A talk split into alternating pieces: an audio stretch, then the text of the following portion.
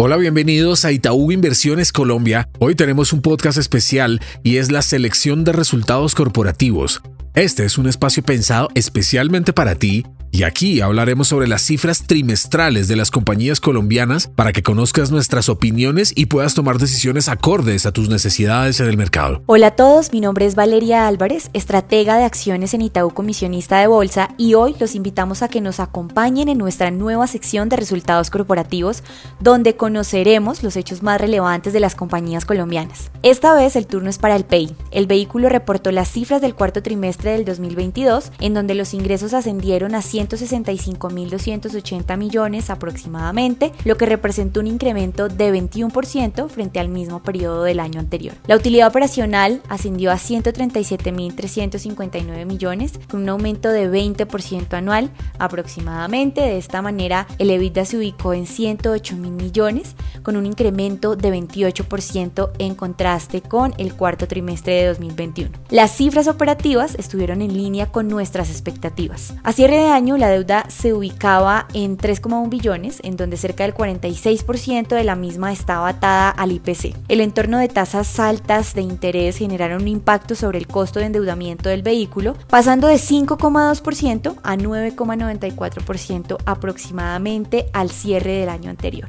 Esto entonces resultó en un mayor gasto financiero que se ubicó cerca de 277 mil millones en contraste con los 116 mil millones reportados en el mismo periodo del 2021. De esta manera, el flujo de caja distribuible se vio afectado principalmente por este contexto de tasas de interés, lo que dejó un retorno a valor patrimonial de 3,5%. El 2023 seguirá siendo un año retador para los corporativos, pues los niveles de tasas elevados se mantendrán por lo menos por un semestre más. En este escenario, la guía para el 2023 apunta a unos ingresos de PEI que se ubicarían entre 675 mil y 695 mil millones, con un margen operacional estable entre el 81% y el 82%, una vacancia física en un rango de 5,5% y 6,5% y un retorno por dividendo que puede estar entre 0,3 y 0,5%.